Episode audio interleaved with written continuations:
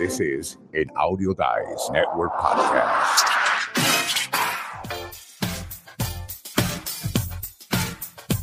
Wow, bienvenidos a Escuela del Podcast. Yo soy Félix Montelara.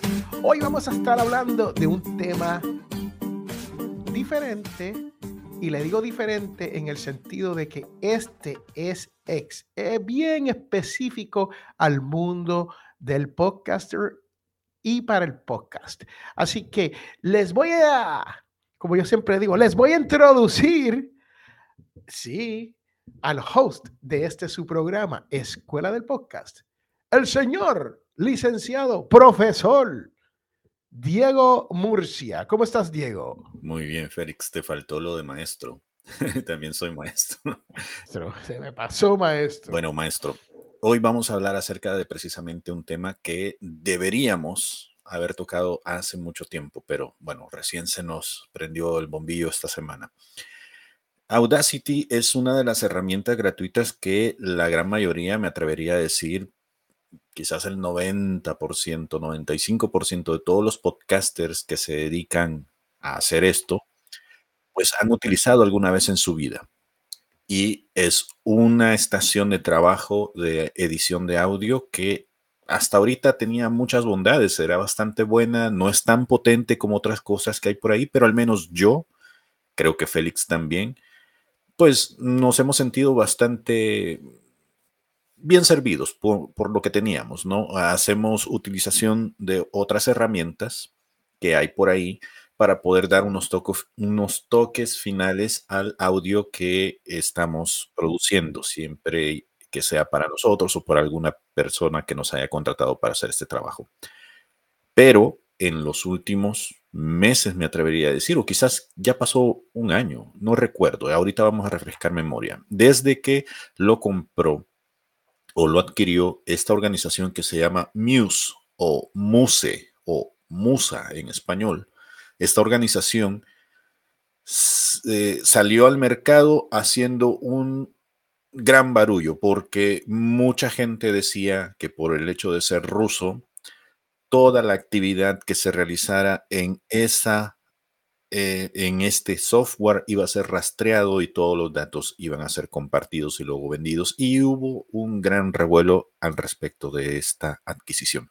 Pero bueno, desde donde lo dejaron, lo agarraron ellos hasta ahora, ha cambiado muchísimo. Audacity se ha convertido en una herramienta que dejó de ser simple y llanamente un software donde cualquiera con ciertos conocimientos de computación venía y le metía mano a convertirse ahora verdaderamente en una herramienta de edición poderosa. Y ya lo vamos a ver en un ratito. ¿Qué piensas de todo esto que te acabo de contar, Félix?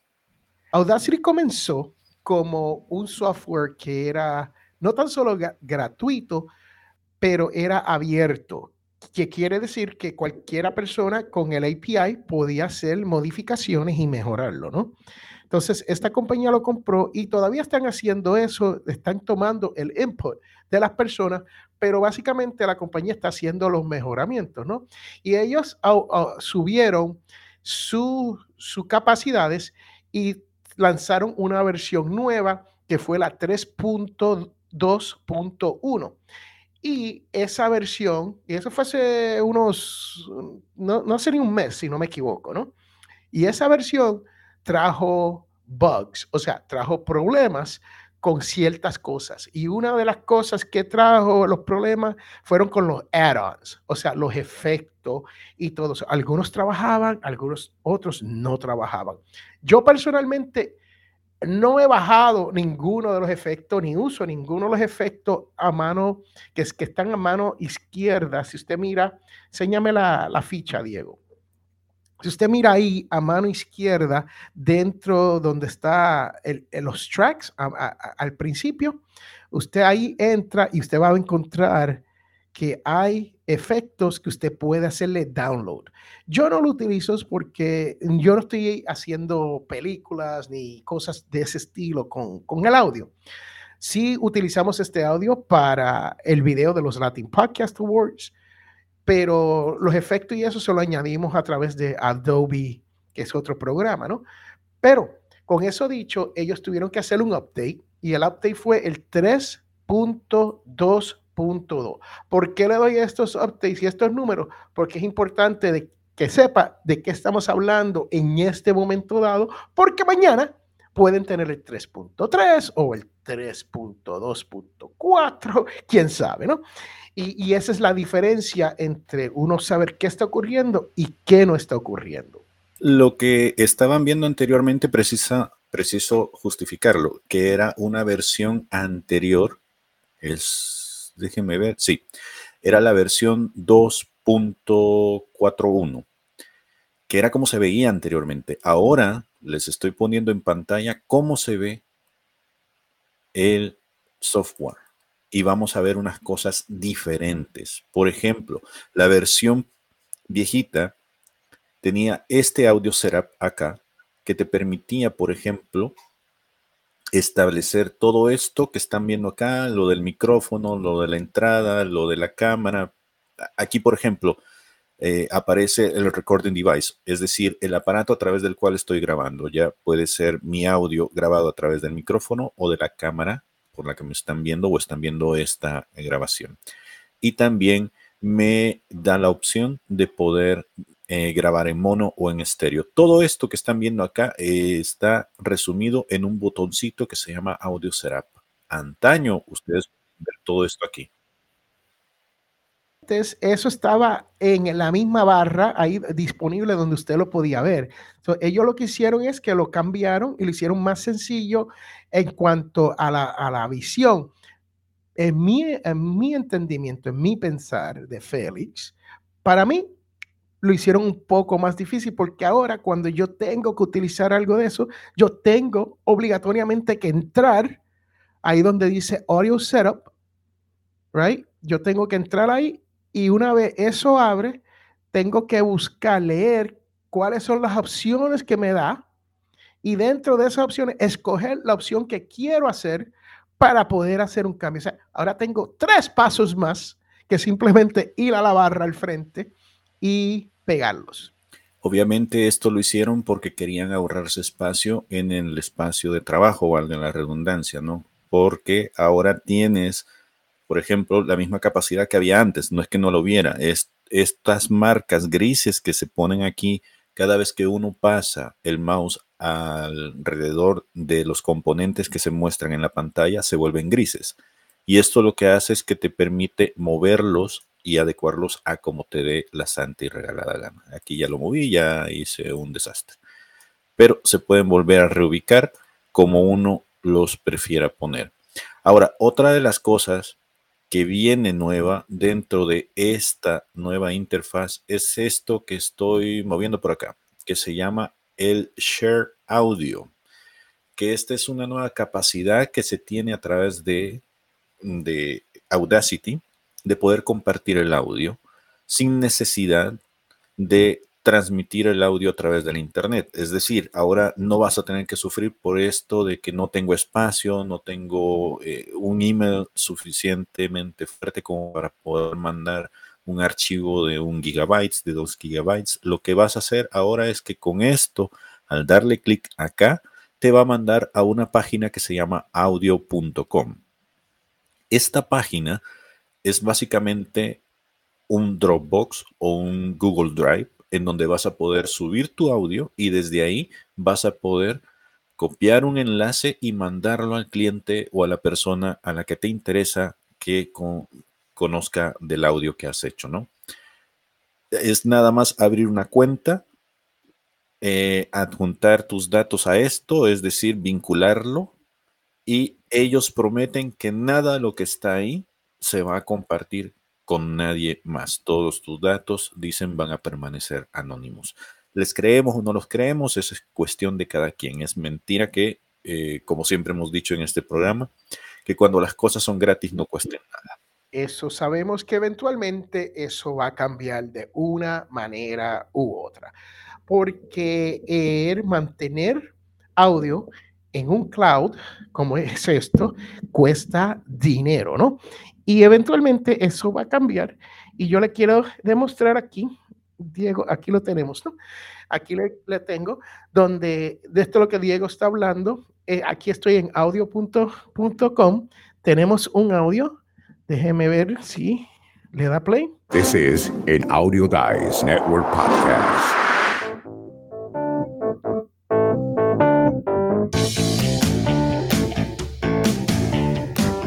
Ahí está.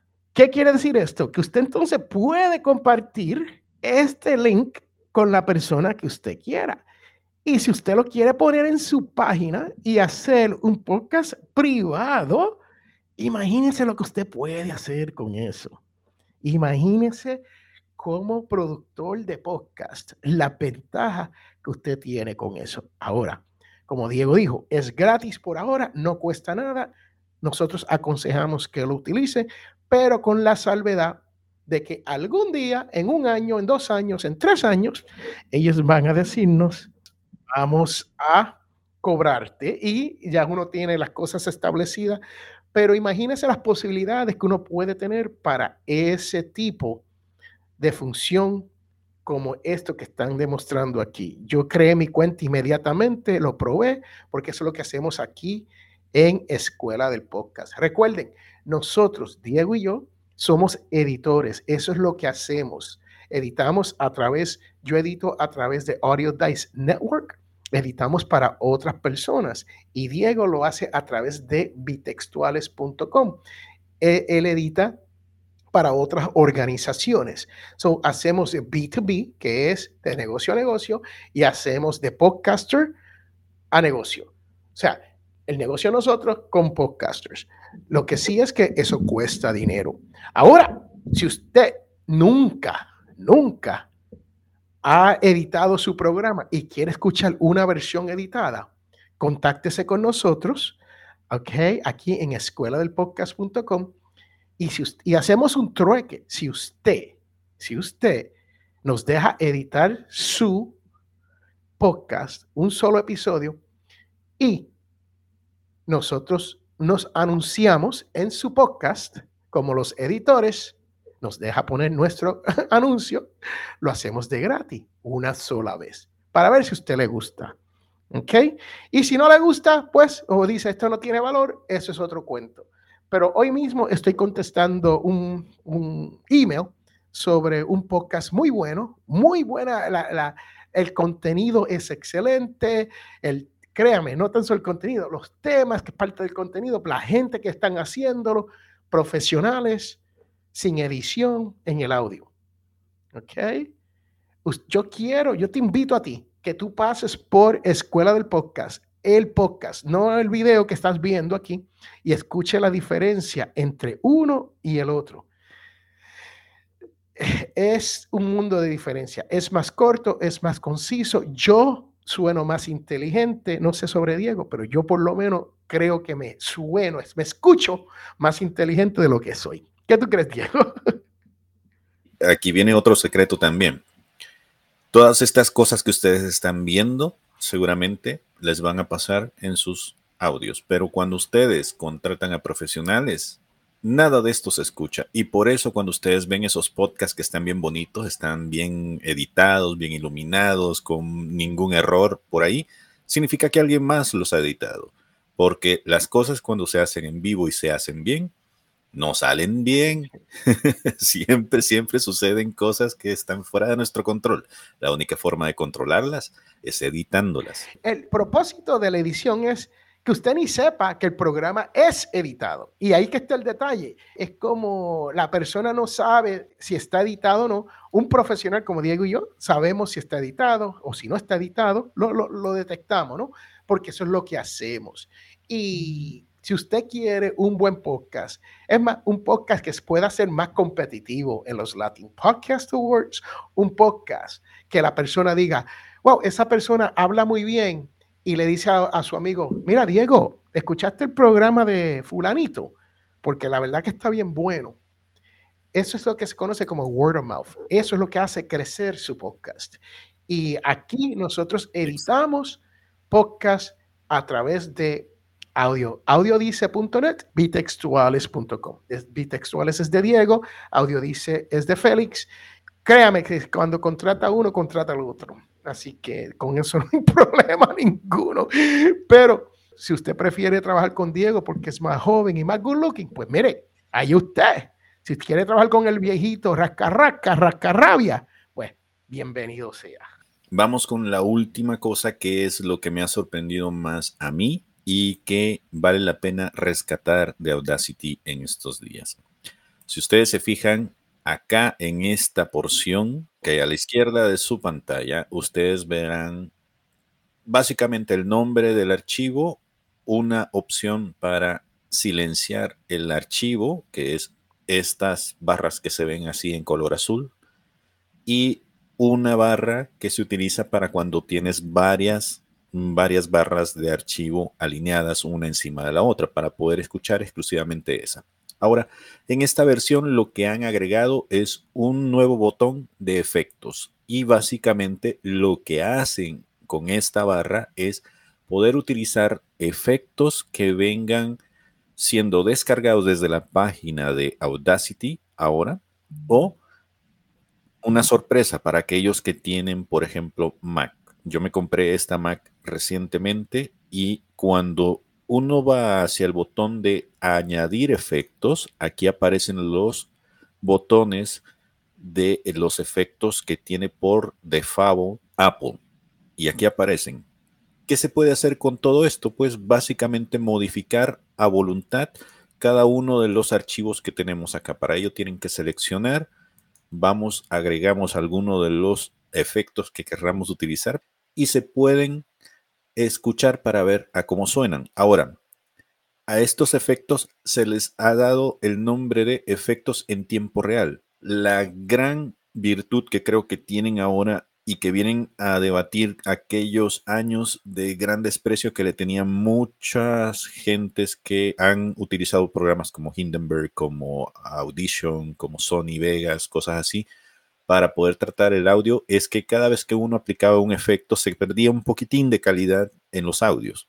Ahora, con estos efectos en tiempo real, Audacity hace la promesa de que es como si le estuvieras aplicando una capita, una capita de pintura y eso significa que tu audio no va a perder calidad alguna y que vas a poder apagar o poder encender los efectos para ver cómo suenan.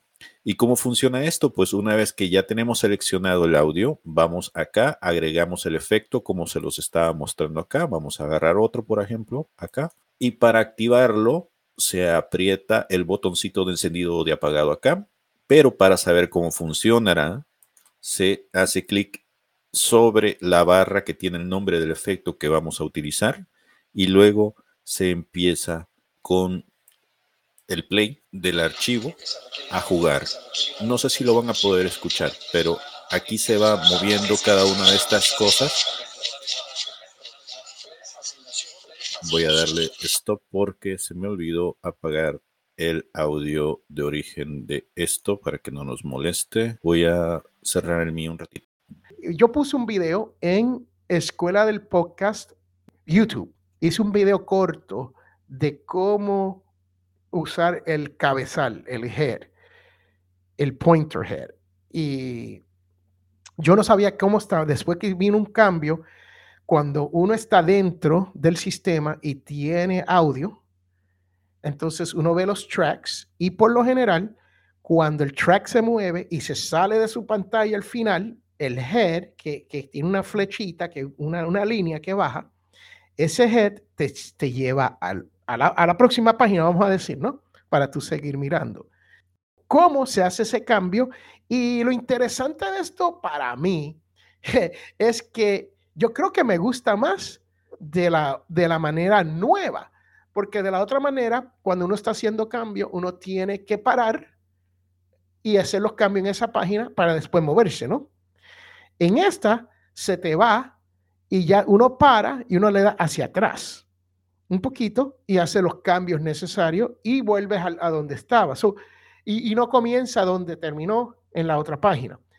para mí eso ha sido un cambio interesante y no sé cuál de los dos me está, me voy, con cuál me voy a quedar, pero me está gustando más el nuevo, el sistema nuevo, donde prosigue sin que, sin que Ahí, Diego lo tiene, ¿no? Pues mire, si ustedes miran eh, a mano izquierda, donde está la parte azul, hay una flechita, un, un triángulo verde. ¿Lo ves, Diego? ¿Lo puedes apuntar ahí? Ahí, dale ahí, eh, pégale ahí y se supone que salga las opciones que hay. Sale update, sale el loop, sale el cambiar, limpiar el loop y alguna selección. loop significa estar dándole vueltas y vueltas a la misma pista. Exacto. Pues una de estas tres, no sé, creo que es la tercera que Diego mencionó, es la que uno apacha para que la línea, cuando llegue al final de la página, siga con ella. Y uno lo puede quitar si uno desea. Y entonces eh, la línea sigue y la, página no cambia. o sea, el view que tú tienes, la vista que tienes, no cambia. Pero tú sabes que estás yendo hacia adelante porque se escucha y no sé cuál de los dos a mí me está gustando más. Me gusta, estoy, he, tratado los dos y creo que ahorro más tiempo cuando se me va el head, el cabezal, y puedo proseguir. Lo otro que quitaron, que era bien fácil, era el copy. ¿no? Antes tenía, tú podías hacer un, en, la, en las cajitas cuadradas arriba, tú podías hacer un copy y eso se fue eso ya no está. Solo tienes que hacer manual, que es como Diego hizo, que le das un highlight, o sea, lo alumbra, le das right click al mouse y te sale la cajita de copy. Eso no es tan difícil, pero hay que saber cómo hacerlo. Si uno nunca lo ha hecho, es un poquito, descifrar es un poco diferente, ¿no? Pero con eso yo lo voy a dejar, no le voy a tomar más tiempo. Podemos hablar de Audacity por horas, pero recuerde, Diego y yo somos editores. Eso es lo que somos productores de podcast. Producimos para otras personas y principalmente somos editores. So, si usted tiene un podcast y usted le interesa, le interesa escucharlo bien limpiecito, bien trabajado, esa es la oferta que yo le hago gratis.